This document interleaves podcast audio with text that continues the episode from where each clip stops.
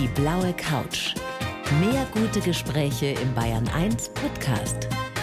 Und hier ist Thorsten Otto. Benjamin Franz, freue mich sehr. Herzlich willkommen. Schön, Dankeschön. dass Sie da sind. Dankeschön. Es ist ein Wahnsinn, es ist fast schon ein Déjà-vu, weil meine allererste Talkshow damals, vor über zehn Jahren, die war auch mit Ihnen. Ich weiß gar nicht, ob Sie sich noch daran erinnern, das ist so lange her, aber ich werde es nie vergessen. Ich kann mich noch daran erinnern, vor allen Dingen, weil es damals sehr viel Resonanz gegeben hat auf die Sendung. Ja, Sie war mein erster Gast. Seitdem ist eine Menge passiert. Ähm, was ist das Beste, Herr Franz, was seitdem in Ihrem Leben passiert ist, in den letzten zehn Jahren? Oh, da kann ich mir auf gar nichts Spezielles festlegen. Ein Höhepunkt ja quasi den nächsten, ja. Von einer Aufregung geht es in die nächste. Das, hat sich, das zeichnet sich irgendwie in meinem Leben kontinuierlich durch. Also, Zieht sich durch Ihr Leben die Ja, Aufregung. ja. Was ist die letzte Aufregung, die Sie erleben durften? Ich habe äh, interessante Projekte am Laufen. Da bin ich jetzt ganz begeistert und bin dahinter, das zu umsetzen. Es gibt immer wieder Überraschungen. Wenn sie eine Tür schließt, macht sie die nächste auf und prompt steht wieder was ganz anderes da. Also ob das jetzt äh, fotografisch äh, Höhepunkte sind, die man plötzlich erreicht oder erzielen kann, oder ob das im persönlichen Bereich Freundschaften, die sich plötzlich ergeben, wo man denkt, wo man von Leuten überrascht wird und äh, wo man dann Bestätigung erfährt. Das ist äh, interessant, ja. Man muss es auch zulassen können, dass einen Dinge aufregen. Ja. Ja. Viele sind ja in unserem Alter schon so, dass sie sagen, ja, was soll denn noch passieren? Ich habe doch schon alles erlebt. Das geht Ihnen nicht so. Ja, ich gehe ja schon auf die 50 zu. Um Gottes Willen. Fast ein halbes Jahrhundert. Man würde denken, es wird ruhiger oder es soll auch ruhiger werden. Ich bin immer so heißsporn wie mit 20. Aber es ist immer noch sehr aufregend, das Leben, ja. Ich meine mich zu erinnern, dass Sie damals bei unserer ersten Begegnung, bei unserem ersten Gespräch noch davon geträumt haben, dass Sie mal wieder tauchen können. Habe ich. Habe ich. habe ich gemacht. Allerdings fasziniert mich Tauchen nicht mehr so sehr, wie es früher war. Also natürlich habe ich vieles gesehen in meiner vorigen Zeit als Taucher, als, als Extremsportler. Und deswegen gehe ich nur noch ins Wasser, wenn es sich wirklich lohnt. Das heißt, Sie schnorcheln nur noch. Ja, natürlich. Hätten Sie damals wahrscheinlich drüber gelacht, oder? In Ihrer aktiven Zeit als einer der weltbesten Apnoe-Taucher. Dass es mal passieren kann, dass ich da von diesem Thron gestoßen wäre und dann mich wieder ganz unten äh, finde und wieder hochkrabbeln muss, hätte ich natürlich nie gedacht. Aber man muss mit solchen Dingen auch noch zurechtkommen. Sie haben fünf Weltrekorde gehalten beim Apnoe-Tauchen. Was war der tiefste Tauchgang überhaupt? Das war am Tag meines Unfalls 137 Meter, ein Trainingstauchgang. Das war der tiefste Tauchgang, den ich jemals gemacht habe. Und Sie wollten an diesem Tag bis zu 165 Meter Nein, nein, das, das war ein Trainingstauchgang. Vier Wochen später hätte ein offizieller Weltrekord stattfinden sollen auf 162 Meter. 165 sollte der Rekord stattfinden. 162 war die aktuelle Marke. Das ist für uns alle, die wir Ihnen gerade lauschen, unvorstellbar. Also 137 Meter, 165 Meter, ganz wurscht, das sind irrsinnige Tiefen. Ja. Äh, Wie lange muss man überhaupt die Luft anhalten können, um so tief zu kommen? Also so eine Tauchung dauert in der Regel so viereinhalb, vielleicht fünf Minuten auf 165 Meter. Aber das ist eigentlich nicht das Problem des Luftanhalten. Ich konnte damals sieben Minuten Luft anhalten. Haben Sie auch so trainiert, dass Sie sich in irgendwelche Pools, Swimmingpools gelegt haben? Ja, natürlich. So auf toter Mann gemacht? Natürlich. Ich kann ja nicht jeden Tag im Meer trainieren. Das war mir logistisch nicht möglich. Also musste ich auch mal in ein Schwimmbad gehen. Bei mir in der Heimatstadt gibt es ein tolles Schwimmbad. Und da habe ich dann trainiert. Aber ich habe Sie unterbrochen. Also das ist gar nicht das Problem, die Luft so lange anzuhalten. Ich meine, ein normaler Mensch schafft es vielleicht zwei, zweieinhalb Minuten, wenn er trainiert drei Minuten. Ja. Äh, Was ist die größte Schwierigkeit dabei, so tief zu tauchen? Die größte Schwierigkeit ist die Druckzunahme, der Druck, der auf dem Körper lastet. Und das merkt man, wenn man im Schwimmbad runtertaucht, dann kriegt man diesen Schmerz auf den Trommelfällen. Und das tritt bei 5, 6 Meter schon ein. Und dann kann man sich vorstellen, wie das bei 140 Meter ist. Ähm, also die Kann ich menschlichen, mir nicht vorstellen. Wie, wie fühlt sich das an? die menschlichen Grenzen sind so bei 30 Meter etwa. Dann ist das maximal ausgeatmete der Lunge erreicht. Und normalerweise kann man mich stärker komprimieren. Das dachten die Ärzte damals, dass man nicht tiefer als 30 Meter tauchen kann. Und dann mit Training äh, schafft man es halt mehr. Aber wie fühlt sich das an? Also hat man da das Gefühl, als wenn einem LKW auf der Brust steht? Na, man spürt den Wasserdruck unter Wasser nicht auf dem Körper, sondern nur an den Trommelfällen. Da entsteht dann Schmerz, wenn dann die Grenze erreicht ist. Aber das tut richtig weh. naja, das ist äh, so ein leichter Schmerz, den man abzuschätzen weiß und dann weiß man, da ist jetzt die Grenze erreicht. Da ist jetzt Schluss für mich. Das war bei diesem 137 Meter Tauchgang. An diesem Tag war das so, dass ich diesen Schmerz am Trommelfell spürte. Wie fühlt sich das überhaupt an, 100 Meter und noch tiefer unter der Oberfläche zu sein? Was passiert mit dem Körper? mit kann dem ich, Geist? Kann ich vielleicht so beschreiben, dass ich die ich habe ja Augen geschlossen, wenn ich da runtertauche. Mit jedem Meter tiefer äh, schlägt mein Herz langsamer. Ganz unten schlägt es nur noch sehr wenig, ich schätze mal so zehn Schläge in der Minute. Und es gibt so ein Gefühl, als würde man sich im Wasser auflösen. Als würde der Körper quasi flüssig werden. Ja? Also ein ganz intensives, tiefenentspanntes Gefühl ist das. Äh, als würde man nur noch geistig existieren. Wie eine Art Fischgott. Ja, so kann ich das vielleicht beschreiben. Wie ein Fischgott. Ja. Es So ist ist stockdunkel da unten, man sieht Nein, sowieso nichts. Also stockdunkel ist es nicht. Äh, Im Meer auf 140 Meter ist es noch äh, hell. Man kann zumindest die blaue Oberfläche sehen. Also nicht an die Oberfläche blicken, aber man hat blaue, eine blaue Umgebung um sich. Aber Sie haben die Augen geschlossen. Ich mache unten kurz auf, weil ich das genießen will oder weil ich das genießen wollte damals. Und dann habe ich es wieder geschlossen, weil ich dann einfach eine tiefe Entspannung erreichen kann. Was denkt man da unten? Man versucht sich tief zu entspannen. Das ist ja eigentlich der Schlüssel dieses Erfolgs. Man kann nur ganz tief tauchen, wenn man tief entspannt ist. Also keine Panik äh, aufkommen lassen, sondern sich ganz wohlfühlen. Ja. Das Was- heißt, im besten Falle denkt man gar nichts. Ja, oder man stellt sich schöne Bilder vor, man stellt sich vor, wie man ruhig wird. Es ist eine Art Yoga oder mentales Training, das man ständig durchführt. Man konzentriert sich auf die Dinge, die notwendig sind, der Druckausgleich, damit dieser Schmerz auf den Ohren nicht auftritt zum Beispiel. Auf solche Dinge konzentrierte ich mich damals. Jetzt haben Sie ein spezielles Talent dafür gehabt. Wie tief kann man denn als Normalsterblicher tauchen lernen, ohne Sauerstoff? Also ich hatte schon erwähnt, dass man in der Regel eigentlich nicht tiefer als 30 Meter 30 tauchen Meter. könnte, weil dann die Lunge komplett zusammengedrückt ist und wenn man dann tiefer taucht, würde dann eventuell sogar Blut in die Lunge eindringen, was tödlich wäre. Deswegen war ja die Ansicht der Ärzte, tiefer als 30 Meter kann man nicht tauchen. Und aber durch Training und durch Erfahrung, durch Entspannung und durch Atemtechniken, durch Tauchtraining kann man diese Tiefenmarke kontinuierlich nach unten schieben. Das ist jetzt 16, 17 Jahre her, dass Sie das letzte Mal so tief unten waren. Können Sie sich das noch vorstellen, wie weit weg ist diese Welt, ist dieses Leben? ähm, in meinem Alltag jetzt betrifft mich das überhaupt nicht mehr. Also ich erzähle manchmal noch gelegentlich davon, wenn ich zu solchen Dingen wie heute Also wie eingeladen heute auf der bin. blauen Couch Genau, eben, ja. dann ist es wieder präsent. Aber sonst spielt es im Alltag bei mir überhaupt keine Rolle. Natürlich, wenn ich dann äh, Filme sehe von damals oder Bilder von damals sehe, dann ist das natürlich schon ein bewegender Moment, wo man denkt, war schon eine tolle Zeit, eine aufregende Zeit. Mit Wehmut verbunden, mit Sehnsucht? ja, auch mit Wehmut, auch mit Wehmut verbunden, klar. Wann sind Sie das letzte Mal überhaupt unter Wasser gewesen? Ich glaube, das war 2007. Da wurde ich äh, auf die Malediven eingeladen zu einem Vortrag und dann konnte ich da eine Woche lang mit meinem Sohn damals schnorcheln im Wasser. War toll, ja. Aber es fehlt Ihnen nicht mehr so wirklich, habe ich das Gefühl. Nee, nicht unbedingt. Also wenn sich die Gelegenheit bietet und es ist auch interessant, was zu sehen, dann gehe ich gerne ins Wasser. Natürlich nur schnorchelnd. Aber ansonsten habe ich äh, andere Interessen mittlerweile. Also Sie waren damals ein sehr, sehr erfolgreicher Extremsportler, so kann man das, glaube ich, formulieren. Heute sind Sie ein erfolgreicher Fotograf, fotografieren zum Teil auch Sportler. Wenn Sie Extremsportler fotografieren, was sehen Sie heute in denen? Ich sehe, dass die äh, Motive ganz ähnlich sind wie meine damals. Man will der Mittelpunkt sein, man nutzt seine Sportart, seine Leistung, um im Rampenlicht zu stehen, einfach diese Schulterklopfen zu genießen. Man hat was ganz besonders Tolles gemacht. Diese Reflexion von außen war mir damals sehr wichtig. Dieses Schulterklopfen, dieses Toll. Und das habe ich gemerkt, dass das bei ganz vielen Extremsportlern ein Antrieb ist.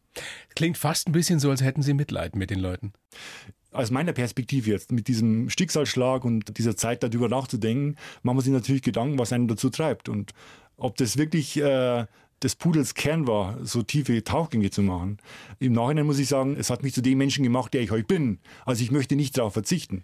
Aber rückblickend kann ich sagen, da ist was fehlgelaufen in meiner Entwicklung. Also da haben mich Dinge angetrieben, die nicht die schönsten sind im Leben. Diese Gier nach dem höher, schneller, weiter, tiefer Ja. in dem Fall. Stimmt es, dass Sie bis heute nicht wissen, ob äh, dieser Schlaganfall, den Sie damals erlitten haben, ob das wirklich dem Tauchen geschuldet ist, ob das wirklich ein Tauchunfall war? Weiß man nicht, man hat es auch damals nicht feststellen können. Es hat aber ähnliche Unfälle gegeben. Da kann man schon schließen, dass es vielleicht doch mit dem Tauchsport in Verbindung steht. Heute, wie gesagt, der Fotograf und ich habe von einem, einem sehr, sehr spannenden Projekt äh, gelesen, wie ich finde. Da fotografieren oder haben Sie Schlaganfallpatienten eben fotografiert? Nein, das steht noch vor mir. Das wollen Sie machen? Also Das Sie wollen. Schlaganfallpatienten fotografieren? Am, am Samstag wird der erste Protagonist äh, von mir abgelichtet. Und das ist ein sehr schönes Projekt, das habe ich selber entwickelt. Die Hannelore Kohl Stiftung hat mich gebeten, Porträts eben von Verunfallten, Schlaganfallpatienten, äh, Patienten mit Gehirnblutung zum Beispiel, die halbherzig gelähmt sind, die zu porträtieren in einem Moment, wo sie sehr glücklich sind. Ja, ich bin auch glücklich, ein glücklicher Mensch mittlerweile, weil ich ganz viele Dinge einfach zu schätzen weiß. Wenn ich zum Beispiel Wanderungen mache, ins Gebirge gehe, Schneeschuhe wandern, das sind glückliche Momente. Und ich finde, Leute, die gehandicapt sind, in so einem Moment darzustellen, finde ich eine spannende Geschichte. Und die fanden das auch sehr spannend und haben mir deswegen diesen Auftrag gegeben. Und das ist ein Projekt, das mich äh, sehr antreibt. Ja. Das heißt, da wird gegenübergestellt dieser glückliche Moment, den ein Schlaganfallpatient natürlich auch erleben kann, ja. und die Geschichte, die Leidensgeschichte, die der genau, erlebt hat. Genau. Das ist die Idee, die setze ich jetzt um. Und das freut mich ganz besonders, dass ich äh, dieses Vertrauen genieße. Natürlich hängt es auch mit meinem Schicksal zusammen. Die wissen, dass ich ja eben auch einer dieser, dieser Unfallopfer bin, dieser Schlaganfallopfer bin. Aber das treibt mich an. Können Sie schon sagen, wo die Ausstellung zu sehen sein wird? In Regensburg. In Regensburg, in Regensburg. Wird es sein, ja. Ende Februar, Anfang März wird die Ausstellung in Regensburg äh, stattfinden zum äh, Nachsorgekongress der Hannelore Kur Stiftung. Wenn Sie sich mit so einem Thema beschäftigen und dann auch mit diesen Schlaganfallpatienten natürlich länger Zeit verbringen, gibt Ihnen das auch irgendwie ein komisches Gefühl? Also haben Sie Sorge, dass sowas nochmal Ihnen passieren könnte? Den Herrn, den ich jetzt am Samstag begleiten werde, den kenne ich schon seit zehn Jahren. Also wenn man so das gleiche Schicksal quasi teilt, dann schließt man sich kurz. Der hat mich angeschrieben, hat mir angeboten, er könnte mit mir Einhandgolf spielen. Um das geht es nämlich am Samstag. Einhandgolf. Dazu ist es nie gekommen, aber seitdem besteht diese Freundschaft. Und wir haben uns gelegentlich gesehen und ich freue mich ganz besonders drauf, weil ich ihn als lebensfrohen Menschen kennengelernt habe, dass ich solche Menschen einfach in mein Projekt aufnehmen kann. Haben Sie denn bis heute noch irgendwelche Einschränkungen? Also ist da was geblieben von dem Schlaganfall? Man sieht es hauptsächlich am Gangbild, dass ich das eine Bein nachziehe es schaut dramatischer aus, als es ist, weil ich kann damit mit Schneeschuhen tatsächlich noch sehr schöne Bergtouren machen.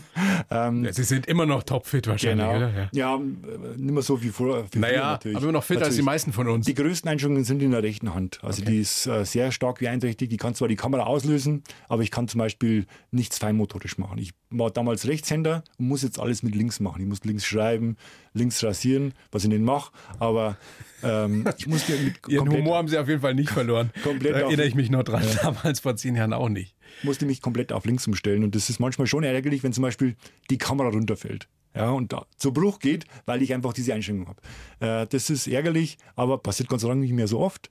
Und es fällt nur noch auf, wenn sowas passiert, so ein Missgeschick. Also es Dann wird immer noch zusehends besser möchte ich jetzt nicht behaupten, dass es besser wird, aber es wird nicht schlechter. Ja, natürlich, wenn es Fortschritte gibt, sind die so minimal, dass auf Außenstehender das gar nicht mehr mitbekommt. Äh, da wird sich nicht mehr viel tun. Herr Franz, ich freue mich so, dass wir uns wieder treffen. Diesmal eben auf der blauen Couch hier. Und äh, wir werden gleich noch ausführlich über Ihr Leben sprechen, über all das, was jetzt auch ansteht und was Sie erlebt haben. Aber erstmal werde ich Sie mit dem Lebenslauf konfrontieren, den ich versucht habe für Sie. Sie kennen den noch nicht. Ich gebe Ihnen den.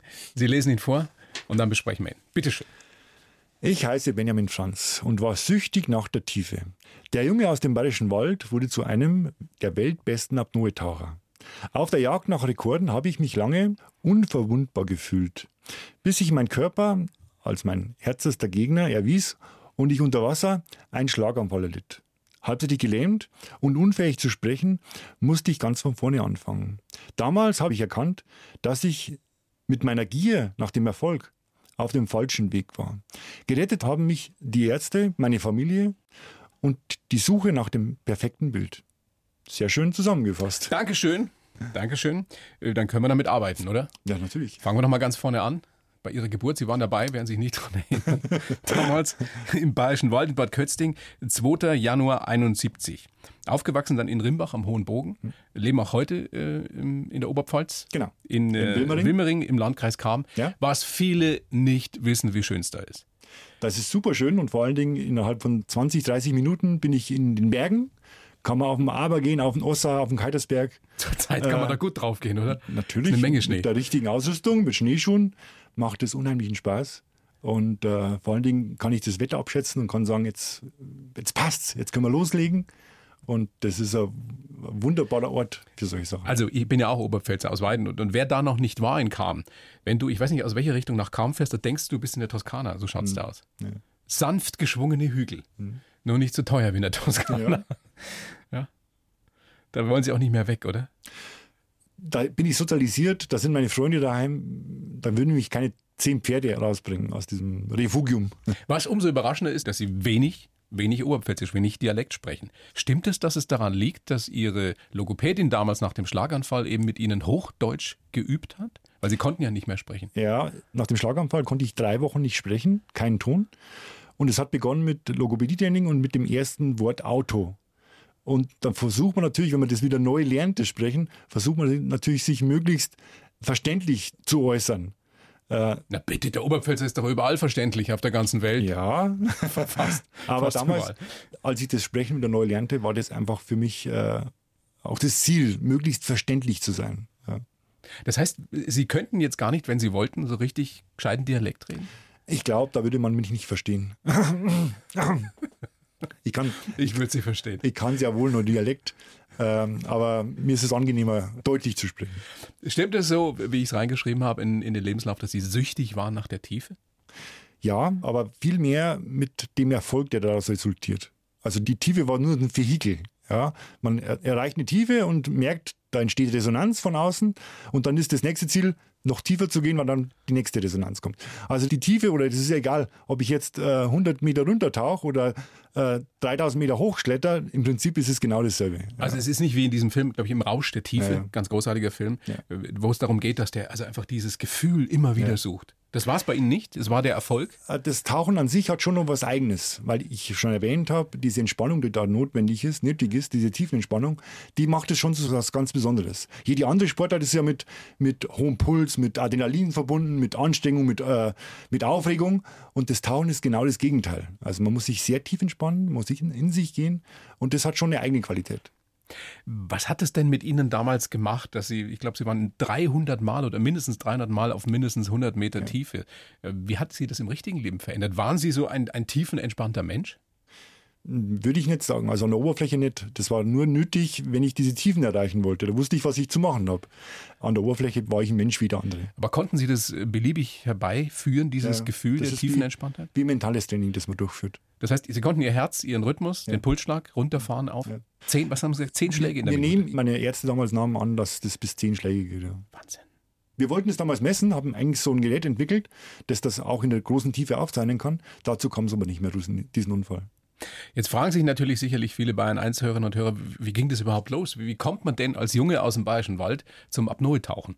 Ich habe damals sehr viele Filme von Jacques Cousteau gesehen, ja. Hans Haas, Flipper oder der Mann aus dem Meer mit Patrick Duffy, vielleicht ist es noch ein Begriff. Der eine oder andere wird sich erinnern. Ja, und das hat mich total fasziniert. Und die, als jemand, der da die, die Berge des Bayerischen Walds vor sich hat, ja, ist es halt was Besonderes. Ja. Und Skifahren? war nicht so mein Fable. Also ich bin zwar auch Ski gefahren, später dann auch Snowboard, aber die hat es immer zum Meer gezogen. Das heißt, als Sie zum ersten Mal im Schwimmbad oder, oder im Urlaub an der Adria eine Taucherbrille aufhatten, wussten Sie, das ist meins. Das erste Mal dieses Taucherlebnis hatte ich in einem See bei uns in der Gegend. Also ich habe mir eine, eine, Taucherbrille gekauft, so wie ich das bei Jacques Cousteau gesehen habe, bin in den nächsten Badesee gesprungen und habe dann festgestellt, da ist es nicht dunkel oder, oder irgendwie düster, sondern ganz viele Fische und Bewuchs und war toll, war aufregend. Was ist das, auch die, die überbordende Fantasie eines Jungen, der sich da in eine andere Welt hineinträumt? Oder war es eine Flucht vor der Realität? Es war spannend. Es ist wie jemand, der seine Flucht aus dem Alltag in Drogen sucht, bin ich in den See gesprungen und habe da meinen mein Trip praktisch erlebt. Ja, so könnte man es vielleicht umschreiben. So einen richtigen Kick. Ja. Wann haben Sie gemerkt, dass Sie die Luft länger anhalten können als alle anderen? Das hat sich entwickelt. Also am Anfang war das nur der Antrieb auf das Außergewöhnliche, die Umwelt, die Fische zu sehen, vielleicht auch den ein oder anderen Schatz zu entdecken. Als junger Mensch träumt man davon. Und äh, dann wissen wir natürlich, mit der Zeit wird man immer besser. Man kann immer länger unten bleiben. Und dann äh, wurde ich mal eingeladen zu einem Training, äh, wo Unterwasser-Rugby gespielt wird, wo man unter Wasser mit angehaltenen Atem Unterwasser-Rugby Ballspiel macht, ja, mit Mannschaften. Was alles gibt in der ja, Oberpfalz. Und da ist halt aufgefallen, dass ich sehr lange unter Wasser bleiben kann. Und dann nahm eins das andere. Also das ging äh, Hand in Hand. Ja, klar, wenn man merkt, man ist gut in was, ja. dann, dann macht es natürlich Spaß und man, man will ja. immer besser werden. Haben Sie auch in der Badewanne dann versucht, die Luft immer noch länger anzuhalten? Vielleicht fünf, sechs Mal in meinem Leben. Aber das ist eigentlich so äh, eher ungewöhnlich, dass man das in, in der Badewanne versucht. Das meiste Training, das ich äh, in meinem Leben gemacht habe, das war im, im Schwimmbad. Dann ganz viel im See und nicht so oft im Meer, weil es war logistisch einfach nicht oder finanziell nicht machbar, dass ich da jeden Tag meines Lebens am Meer verbringe. Ich kann mich erinnern, das war in einem Urlaub, da war ich auch noch relativ jung, bin wirklich in Panik geraten, weil ich im Swimmingpool in dieser Ferienanlage einen gesehen habe, der da liegt, ja, also mit dem Gesicht ja. nach unten und ich schaue da so hin und schaue wieder weg und schaue wieder hin, der liegt da immer noch so und ich habe gedacht, mhm. oh Mist, der ist tot. Ja. Und bin dann dahin und dann war das eben ein Apnoe-Taucher, der da ja. trainiert hat. Ja. Das ist das Sonderbare, weil als Beobachter von oben, das schaut endlos aus. Da wird eine Minute, da denkt man, der ist fünf Minuten unter Wasser. Für dich als Athleten ist das eine sehr kurze Zeit. Ja, also das sind fünf, sechs Minuten, ist ein sehr kurzer Abschnitt. Aber für einen Beobachter von oben schaut das irre aus. Ja. Spooky ein bisschen. Ja. Furchteinflößend. Ja. Als Sie damals äh, vor Ihrem Schlaganfall, was 2002 war das, ne? 2002. Äh, auf, auf diesen Rekordversuch sich vorbereitet haben. Sie wollten 165 Meter tief tauchen, ohne Sauerstoff. Waren, wie gesagt, wir haben es angesprochen am Vormittag schon mal auf 137 Meter. Haben sich nicht gut gefühlt. Warum sind Sie dann am Nachmittag überhaupt noch mal runtergegangen? Ich war immer so bedacht darauf, dass diese sechs Wochen Training, die ich da damals absolvieren wollte am Roten Meer, dass die möglichst effektiv ablaufen. Also wenn dann vielleicht zwei, drei Tage dabei sind, wo schlecht Wetter ist und wir nicht rausfahren können, dann muss ich das auch hinnehmen. Deswegen wollte ich die Zeit, wenn das Wetter passt und die See ruhig ist, wollte ich trainieren, so oft es geht. Wie geht man da runter? Ist, ist man da an einem Seil? Eine Stange kann es ja nicht sein, die geht ja nicht so tief. Ja. Also das ist ein Seil, das hinabgelassen wird damals auf 140 äh, Meter damals, äh, habe ich den 137 Meter Tauchversuch gemacht. Und am Nachmittag dann wurde das Seil hochgeholt, dass es auf 100 Meter Schluss ist. Und dann ist so ein, ein Metallgewicht, auf dem ich sitze, das zieht mich dann auf die Maximaltiefe. Das heißt, Sie müssen da nicht aktiv runter Ich muss nicht runter schwimmen, sondern es wird, das zieht mich nach unten und äh, ich darf zum Aufstieg an die Oberfläche auch so einen Hebesack zünden, der füllt sich mit Luft und zieht mich dann zurück an die Oberfläche. Also Sie können oder Sie konnten das immer selbst bestimmen. Mhm, genau. Da muss man nicht ziehen und dann genau. holt einen einer hoch, genau. sondern man kann genau. sich selber genau. hochziehen lassen. Genau. Zur Sicherheit hatte ich auch noch eine Weste an, die man auch mit Luft füllen kann. Und mit einem Handgriff würde mich die rasend schnell an die Oberfläche bringen. Also Sie sitzen da auf 100 Meter und merken was? Tiefste Entspannung. Aber an dem Tag war es ja wohl anders. Und haben Sie da unten noch gar nicht gemerkt, Na, dass irgendwas nicht stimmt? War alles in Ordnung. War alles völlig in Ordnung. Ganz sicher. Wie jeder andere Tag, jeder andere Tauchgang. Wie gesagt, 100 Mal tiefer als 100 Meter. Und erst oben an der Oberfläche merke ich, dass ich meine rechte Körperhälfte nicht mehr spüren kann. Und dass vor allen Dingen dann die Sprache weg war. Haben Sie das sofort gemerkt, dass Sie nicht mehr sprechen können? Ja. Anfangs war das noch so ein Lallen, so zumindest Geräusche machen können. Und nach der ersten MRT-Fahrt im Krankenhaus war dann die Sprache komplett weg. Wie schnell waren Sie im Krankenhaus? Das ist ja ganz wichtig bei so einem Schlaganfall. Zweieinhalb Stunden später lag ich in El Guna. Und das war ein sehr modernes Krankenhaus, für ägyptische Verhältnisse sehr modern. Und wie gesagt, nach der ersten Druckkammerfahrt, die haben natürlich gedacht, ich habe einen Tauchunfall, haben mich sofort wieder unter Druck gesetzt, so wie man das in der Regel macht bei Tauchenfällen, war die Sprache komplett weg. Also vorher konnte ich mich mit den Ärzten noch undeutlich unterhalten, so lallend, so als wenn ich besoffen wäre. Und nach der ersten Druckkammerfahrt war die Sprache komplett Wie fühlt weg. sich das an? Also der, der Kopf weiß, wie. Sprache mhm. funktioniert. Ja aber äh, die Zunge, der Mund ist nicht ja. in der Lage, die Sprache ja. zu formen. Das ist schon ein Schock. Ich bin ja auch Tauchlehrer und bin da bestens ausgebildet. Also ich habe mit Flaschen getaucht und so weiter. Und da ist es halt in der Regel so, wenn der Tauchunfall passiert, dann ist es eine Blase, die einen Verschluss erzeugt. Und wenn diese Blase dann in der Druckkammer wieder kleiner wird, dann verschwinden die Symptome. Das dachte ich. Ich lag auf dem Boot, halbseitig gelähmt, konnte nicht sprechen und dachte, da ist eine Blase in meinem Körper und wenn ich in der Druckkammer wieder unter Druck gesetzt werde und die Blase wieder kleiner wird, dann verschwinden die Symptome. Das heißt, da waren Sie noch gar nicht panisch, weil Sie gedacht haben, das geht vorbei. Genau, genau, genau. Und dann? Und dann habe ich gedacht, oh Gott, was ist jetzt? Mit dem habe ich nicht gerechnet. Ja. Was ist jetzt passiert? Ist es kein Tauchunfall? Oder also das da Denken funktioniert ganz klar. Ja, ich war total verunsichert. Was ist schlimmer, dass man nicht mehr sprechen kann oder dass Sie Ihre rechte Seite nicht mehr bewegen konnten? Ähm, ich saß ja dann im Rollstuhl, konnte nicht sprechen, musste ja gefüttert werden, musste Windeln tragen, habe mich ständig vollgesabbert, weil die rechte Gesichtshälfte gelähmt war. Aber das Schlimmste war, nicht sprechen zu können. Ja, da gibt es einen Tiefpunkt damals, das war so zwei Wochen nach dem Unfall. Da saß ich in Murnau in der Unfallklinik auf dem Balkon im Rollstuhl und mein Sohn kommt mit eineinhalb Jahren, spricht die ersten Worte zu seinem Vater und ich kann nicht antworten. Ich kann nichts sagen.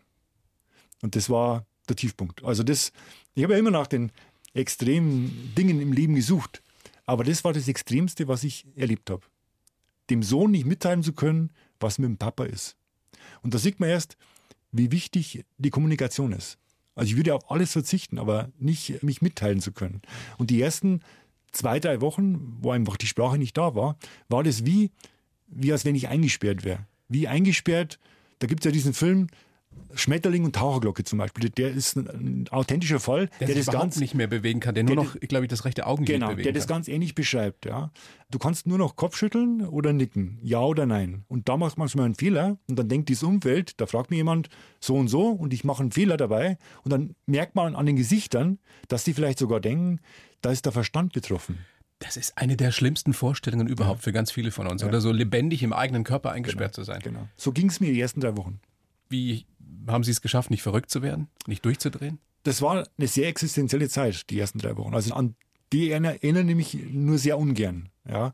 Ich hatte ja brutale Albträume. Wenn ich die Augen schloss, dachte ich, vielleicht war ich am nächsten Tag nicht mehr auf. Ja, so, so schlimm war das damals.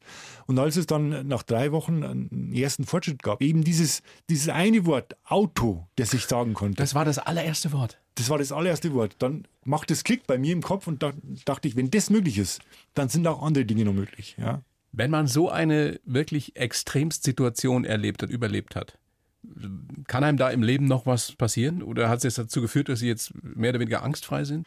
Also das Trauma war schon eine Schule. Das war eine ganz harte Schule für mich und hat mir natürlich jetzt eine ganz andere Perspektive verschafft. Also wenn ich jetzt nach Hause fahre und ich mache mit dem Auto einen Unfall und da ist eine Bolle im, im Blech, dann wird mich das wahrscheinlich nicht so schocken wie vor 20 Jahren. Ja? Weil ich eben weiß, dass es Dinge gibt im Leben, die viel mehr Bedeutung haben als so ein blöder Blechschaden. Ja? Also Und- diese Perspektive ist es halt, die ich dazu gewonnen habe, diese neue. Ich versuche nochmal zu verstehen, weil das können sich ja die, die aller, allermeisten überhaupt nicht vorstellen, wie man sich da fühlt, wenn man sich nicht bewegen kann und wenn man überhaupt nicht sprechen kann. Was geht da im Gehirn vor? Weil das Gehirn funktioniert ja normal. man muss sich das vielleicht so vorstellen, vor diesem Schlaganfall war ich ja der Macher. Ich war ja der, der den Rekord gemacht hat, ich war der, der das geplant hat, Top, ich, top war der, fit, ja. ich war der, der die Leute organisiert hat an, am Boot, ich war der Macher. Und dann plötzlich eine Sekunde später bin ich der im Rollstuhl, der keinen Ton sagen kann, den die Leute schieben müssen und der Windeln tragen muss. Also mir wird alle, alle Kontrolle wird mir aus der Hand genommen. Und das war der Wahnsinn. Ich krieg, ich krieg da echt Gänsehaut. Ja. Jetzt wieder, obwohl ich die Geschichte ja schon kannte. Wie viel Glück haben Sie gehabt letztendlich, dass Ich Sie hatte- heute so da sitzen, wie Ich hatte sitzen? verdammtes Glück. Ja. Ich habe einige in meinem Bekanntenkreis, die einen ähnlichen Unfall hatten. Also nicht einen Tauchunfall, einen Sportunfall, sondern einfach bloß einen Schlaganfall. Und die haben nicht diese Möglichkeit hatten, da wieder mit Motivation und mit Training rauszukommen. Die liegen dann im Wachkoma oder sterben sofort bei dem Unfall, weil der Schaden im Kopf ja dramatisch sein kann. Das hätte mir auch in Ägypten passieren können. Und wenn du das in den ersten Stunden ja nicht merkst, ist sowieso Genau. kaum mehr eine Chance. Ne? bei mir war es ja so, dass die Rettungskette gut organisiert war und ich relativ schnell medizinische Hilfe hatte. Ja. Wenn das passiert in einem Moment, wo du keine Hilfe erreichen kannst, dann schauen die Sachen schon völlig anders aus. Sie saßen dann ein halbes Jahr im Rollstuhl, Hm. ein ganzes Jahr Reha. Äh, Haben Sie immer dran geglaubt, es wird wieder? Weil es ist ja ein langwieriger Prozess. Man muss ja irrsinnig geduldig auch sein. Denn Natürlich hat man manchmal Rückschläge, wo man denkt, scheiße, es wird nicht mehr oder, oder ich, ich bin einfach müde. Der Reha-Sport von morgens bis abends, dann abends noch in den Pool gehen und noch äh, selbstständig trainieren, das ist schon ein hartes Training oder ein hartes Geschäft. Und nach zwei Jahren war das bei mir auch soweit. Nach zwei Jahren habe ich für mich entdeckt, jetzt ist Schluss, jetzt geht nichts mehr voran. Weil Sie haben lange dran geglaubt, Sie können Ja, auch wieder tauchen. Ne? Ich habe zumindest daran geglaubt, dass ich die Uhr wieder zurückdrehen kann. Also ich, das war von damals schon, als ich damals äh, halbseitig gelähmt auf dem Boot lag, war schon klar, wenn der Sport so ein Risiko birgt, dann kann ich das mehr verantwortungsbewusst ausführen. Also ich muss das beenden, das Ganze. Das war mir schon- schon klar damals. Aber ich wollte zumindest wieder so weit hergestellt werden, dass ich zumindest wieder in meinen erlernten Beruf des Holzbildhauern zurückgehen kann. Wie schmerzhaft war diese Erkenntnis, dass Sie weder wieder tauchen würden können, noch als äh, Holzbildhauer arbeiten? Das war schon ein dramatischer Einschnitt. Das war etwa nach zwei Jahren. Nach zwei Jahren kam die Erkenntnis, damals habe ich einen Halbmarathon mitgemacht in Nürnberg. Ah, das ging wieder. Ich bin äh, 21 Kilometer mitgelaufen, als letzter durchs Ziel, aber trotzdem habe ich die Distanz geschafft. Aber damals, als ich durchs Ziel gelaufen bin, war mir klar, so wie ich mal war, so wird's nicht mehr. Ja. Ich habe jetzt zwei Jahre lang alles investiert an, an Zeit, an Energie und Training, damit es wieder wird wie vorher, aber es geht nicht. Dann kam die Einsicht, du musst dich orientieren. Dieser ganze Perfektionismus, der ja Ihrem Charakter innewohnt, hat nichts gebracht. Diese Erkenntnis, dass offensichtlich ja dann auch vielleicht was falsch gelaufen ist im Leben, muss ja auch sehr schmerzhaft gewesen Ja, sein. ja. Dass man den falschen Zielen hinterher gehechelt ist. Ja. Das war auch ein Produkt dieser langen Phasen, dieser langen Freya-Phase, dann abends im Bett zu liegen und dann zu überlegen, was hat mich dazu getrieben, warum habe ich diese Situation jetzt, die mir davor steht. Ja, das ist ein Perspektivwechsel. Ich habe natürlich viel über meinen Antrieb nachgedacht, auch ganz viele dunkle Stellen entdeckt, dass man sich als Extremsportler, der so in den Medien steht, auch sehr schnell zum Egoisten wandelt. Alles unterordnet, auch die Familie, das Kind, war nur noch an zweiter Stelle. Und dass es ein Fehlweg war, merkt man eben durch diesen Einschnitt.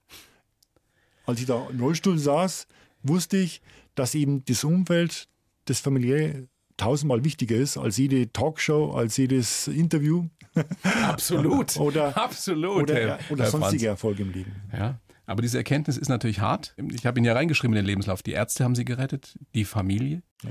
Und dann auch, dass sie eine neue Leidenschaft für sich entdeckt haben, das Fotografieren. Wenn sie das nicht gehabt hätten, Depression? Das war damals nach zwei Jahren war das tatsächlich so, dass ich gemerkt habe, ich kann nicht mehr Holzbildhauer werden, weil das Handicap zu groß ist. Und damals hat mir meine Frau eine Kamera geschenkt und mit der Kamera bin ich rumgelaufen und habe Bilder gemacht. Mit einer Hand. Mit der Nur ganz- mit der linken Hand dann. Mit der linken Hand, genau. Und genau der Moment, in dem das Bild entstanden ist, der war so entspannend, so, so befriedigend für mich. Das war unglaublich. In dem Moment habe ich nämlich mein Drama vergessen, meine Geschichte, meine Biografie, also diesen, diesen Unfall vergessen.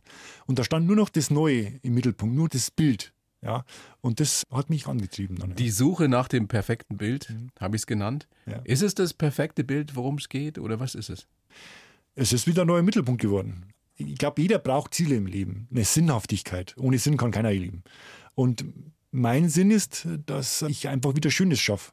Schönes schaffe, wo andere auch was davon haben. Aber Sie müssen irgendwas Besonderes tun, oder? Jetzt einfach nur, ich sage jetzt mal, einen 9-to-5-Job und ansonsten sich um die Familie kümmern, das wäre zu wenig für Benjamin Franz. Das ginge wahrscheinlich auch gar nicht. Also ich hätte natürlich umschulen können, irgendeinen einen, einen Fließbandjob oder irgendwas, was man halt machen kann mit dem Handicap. Aber natürlich ist so ein kreative Beruf wie Fotograf schon eine ganz andere Geschichte. Ist schwierig manchmal Weil? durch mein Handicap. Weil Sie mit der rechten Hand eben nicht so können, wie Sie Ja, wollen. genau. Aber ich glaube, ich kann das durch mein Auge ausgleichen, durch meine kreative Herangehensweise, durch meinen Zugang. Und die Erfolge geben mir recht. Also bin im Sommer äh, total ausgebucht, was Hochzeiten betrifft. Sie sind Hochzeitsfotograf. Ja, ja. Oh, das ist aber ein schwieriges Gewerbe. Ich begleite Brautpaare den ganzen Tag und äh, versuche wie ein Kameramann einfach schöne Momente einzusammeln. Ja. Wie wird man ein richtig guter Fotograf? Was macht den aus? Das Auge. Das Auge macht den Fotografen aus. Und ich mache auch gelegentlich Fotokurse, wo dann Anfänger kommen und fragen, was für eine Kamera soll ich kaufen. Aber ich sage, das gute Bild liegt nicht an der Kamera, nicht an der Technik. Das liegt am kreativen Zugang. Also das Bild muss schon im Auge, im Kopf fertig sein und dann muss es die Kamera umsetzen oder einfangen können. Der Rest ist dann Handwerk. Der Rest ist Handwerk. Das kann man natürlich innerhalb von ein paar Stunden kann man das Handwerk lernen. Sehen Sie sofort bei einem, der bei Ihnen so einen Kurs belegt, ob der das Auge hat? Ja, das ist immer überraschend. Kommen dann Hausfrauen mit ganz kleinen Kameras und die machen dann zum Teil bessere Bilder als die erfahrenen Also der Mann, der mit der, mit der, großen Spiegelreflex, teuer ohne Ende. Das stelle ich immer wieder fest. Ja, Ja, das glaube ich sofort. Ja. Macht großen Spaß, oder? Auch Das macht anderen, Spaß, anderen den ja. Zugang zu Das macht ermöglichen. totalen Spaß. Und gerade in den Wintermonaten, wo es das Fotografengeschäft eher ruhig ist, ist es ein schönes Zubrot. Macht mir Spaß, vor Leuten zu reden, weil ich ja mal nicht sprechen konnte, eine Zeit lang. Und das macht Spaß, ja. Was machen Sie am liebsten? Also was fotografieren Sie am liebsten? Haben Sie so Lieblingsmotive? Der Mensch liegt mir natürlich am Herzen. Emotionen einzufangen, schöne Momente zu zeigen, auch Dramatik, vielleicht Bilder zu erzeugen, die Menschen zum Überlegen bringen, zum Nachdenken bringen. Bilder vielleicht, die einen Subtext haben, wo man nicht auf den ersten Blick weiß, was das verbirgt, was dahinter steckt. Und sowas liebe ich am meisten, ja. Können wir das Projekt ja nochmal ansprechen, das Ihnen da so am Herzen liegt, dass es demnächst geben wird, eben Schlaganfallpatienten in glücklichen Momenten zu zeigen. Genau. Wenn ich es schaffe, dass die porträtierten Personen, dass die Bilder, die entstehen, dem Betrachter sofort ins Herz gehen, dann habe ich einen guten Job gemacht. Herr Franz, großes Vergnügen, dass Sie da sind. Ich würde gerne noch kurz über einen Satz sprechen, den Ihre Oma wohl öfter mal gesagt hat. Die hat gesagt, auch im Schaden liegt was Gutes. Das sagt man ja mal so leicht hin, das ist äh, ein- eine Redensart. Aber ist es wirklich so? Glauben Sie, aus jedem Schaden kann man was Gutes, was Positives ziehen, wenn man nur will und die Perspektive wechselt? Ich glaube, ich bin eines der besten Beispiele dafür, für diesen Spruch. Und auch wenn es da ein bisschen makaber klingt, aber ich würde auf diesen Unfall nicht verzichten wollen. Weil diese Erfahrung, dieses, dieser absolute Tiefpunkt hat mich zu dem gemacht, zu dem sensiblen Menschen, der ich heute bin. Also ich bin heute viel sensibler oder sozialer eingestellt als damals der Egoist, der den Rekorden nachgelaufen ist. Also diese Wandlung habe ich diesen Unfall zu verdanken. Und ich wäre nicht der Mensch, der ich heute bin, hätte ich diesen Unfall nicht gehabt. Aber Sie würden nicht so weit gehen zu sagen, ich möchte diesen Unfall nicht missen, oder? schwierig. Ohne Unfall nicht die persönliche Änderung. Ja, diese Katharsis. Also es ist, es ist makaber, es ist, mag mir das auch nicht abnehmen, aber es ist tatsächlich so, dass ich vielleicht heute glücklicher bin, als ich jemals war. Benjamin Franz, vielen herzlichen Dank für das Gespräch. Ich wünsche Ihnen, dass Sie noch ganz, ganz lange so glücklich sind und so zufrieden mit dem Fotografieren, mit dem ab und zu Schnorcheln und vor allem auch mit Ihrer Familie, die ja auch einen großen Anteil daran hat, dass es Ihnen heute so gut geht. Dankeschön.